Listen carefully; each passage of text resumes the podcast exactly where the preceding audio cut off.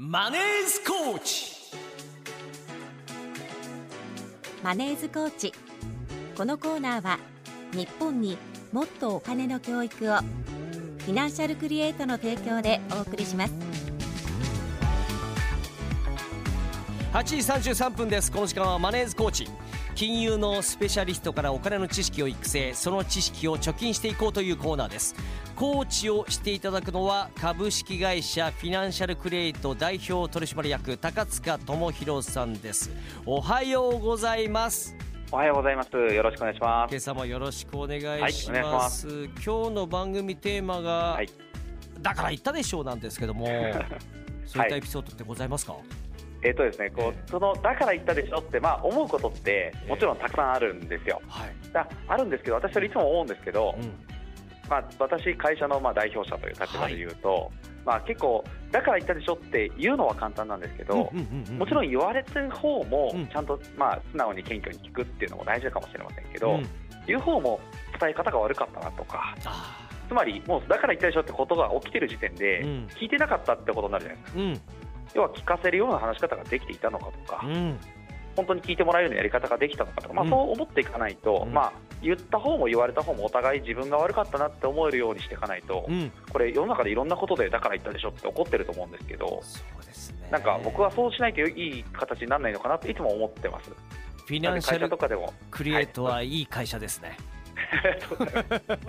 だからあんまりこうねあの、はい。自分の中でだから言ったでしょってことは言わずに自分の伝え方はどうだったのかな、まあ、少なくとも金融に関しては、うん。まあ、せっかくこういう番組させてもらってるんで、うん、あのまあ、そういうこと皆さんがならないように、うん。忖度なしの情報は発信したいなと思ってます。はい。言うのは簡単ですもんね。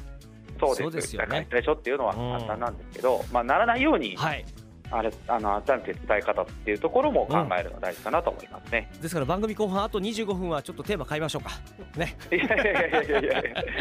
そのままやってください。ありがとうございます、はいもちろん思ったことありますから。はい。そうですよね、はいえーメッセージをいただいていますこちらは、はいラジオネーム田舎のぐーたら嫁さんから、えーはいどこの金融機関に行っても NISA のキャンペーンをしているんですがやってみたい気もしますが不安の方が大きくて一歩出ませんな今るほど。50歳なので資産運用を考える年なのでアドバイスをください。えーあと携帯電話会社で今ポイント運用もあるみたいですが本当に増えるか疑問ですと、ありがとうございます。はい、はい。えっとですね、まあもう本当に兄さんとこでも今やってますし、うん。周りがやってると始めなきゃって気になると思うんですよ。はい。そういった始める一歩を踏み出すってすごく大切だとはもちろん思います。うん、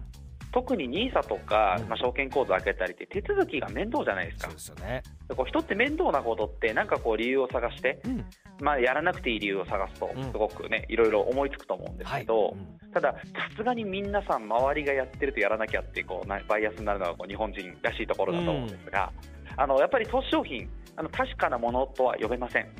時間がかかるんです。うん10年とか、はい、15年、20年と時間をかけて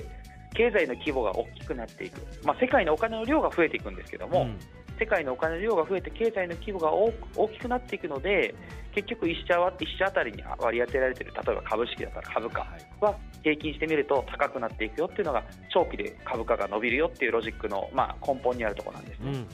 なので時間をかければうん。伸びるものであるんですが、はい。短期的にこう今当てるっていうのは相当難しいんですよ、うん。なので今50歳というご年齢でしたけども、はい今から2年、3年とかで成果を出そうとされるようなお金はうん。入れちゃだめなんですよ、うん。そういったものではないです、はい。もう60以降、うん。先に向けて残していくお金を運用に回されるんであれば、うん。ぜひ勉強していただきたいですし、ただ、何も知らずにやってしまうと、まあ、はい。先に真っ先に金融商品買うのはやっぱり怖いところもあって、ね。いつも話しているように、そうなんです、自分の家計をちゃんと分析してもらう、うん。これが基本です。うんそれこそ、ね、だから言わんこっちゃないとならないように 自分の家計ちゃんと分析してもらって、はい。それから金融商品を買わないと、うん。結局、なんかこう木を見て森を見ずになるなっていくというか、んん運用って運用自体が面白いんで、どんどんのめり込んでいっちゃうんですけど、はい。そこに正解は多分ないです、自分の人生は自分のお金を見つめることしかないので、うん運用だけで増やせるとかないので、うん。今、こう NISA をきっかけにいろんなこうポンジスキームもそうですけど、詐欺も出回ってますし、SNS なんかでも相当流れてくるんですよ、うん。これやってなきゃ損ですよとか、うん。年収何百万以上の方はこういう注目とか、ね。そんな当たりみたいなものがあるんだったら、今すぐアメリカ政府だってそれやりますし、日本政府だってそれやります、本当に頭がいい人って、はい、あのそういうところ行ってもちろんやってますから、え。ー、そういう人たちがやってないってことは正解じゃないってことなんですよ、うん、まあ、普通に考えれば分かると思いますけども。え。ーなので、ご自身のまずは家計を分析して、はいちゃんと働いて収入を得て、使わない分を残していく、うん、このリズムが成り立てられないと、そもそもお金はたまりません、うん、そこから考えていくってことが大切になります、はい、はい、決して安い買い物ではないですからね。そうですね、運用はあくまでその家計管理ができてその先なんで、はい。うん、今、家計管理っても大変な方もたくさんいらっしゃると思いますので、うん、まあ、そういった方に関してはまずは家計で今のやりくりでどうやっていくのか、はい、まあ、支出を抑えるしかないと思います。うんうんうん支出を抑えるっていうのもねなかなかもこう SNS なんかでもそうですけど、うん、周りの方の生活が今見えちゃうので、うん、自分も同じことやりたいってなると思うんですけども、そこをどうコントロールするかが今後鍵になるのかなと思いますね。はい、これあのおっしゃっているのは例えば携帯電話会社のポイント運用もあるみたいで増えるか疑問っていうの、これも含めて、ね、同じですポイント運用も中で、ね、運用するのは例えば株式のファンドを選ぶなら、はい、時間をかけてやらない。とポイント運用で気軽に始めたから、うん、様子見でやってみて増えるかどうか見てみようみたいなんで、うんうんうん、1か月2か月で増えた減ったってやってるのは何の勉強にもならないと私は思ってます、はい、まあ、それはたまたまです、うん、1年2年で増えた減ったはたまたまなんで、うん、気にしててもしょうがないです。はい時間をかけたお金を本当にやらないとだめということですね。はい。はい。というわけで番組ではお金に関する素朴な疑問をリスナーのあなたから募集しています。住宅ローン子どもたちの学費さらには老後の資金など皆さんのお金の悩み事を高塚さんが解決してくれます、はい、お待ちしてます。そしてセミナーどうでしょう？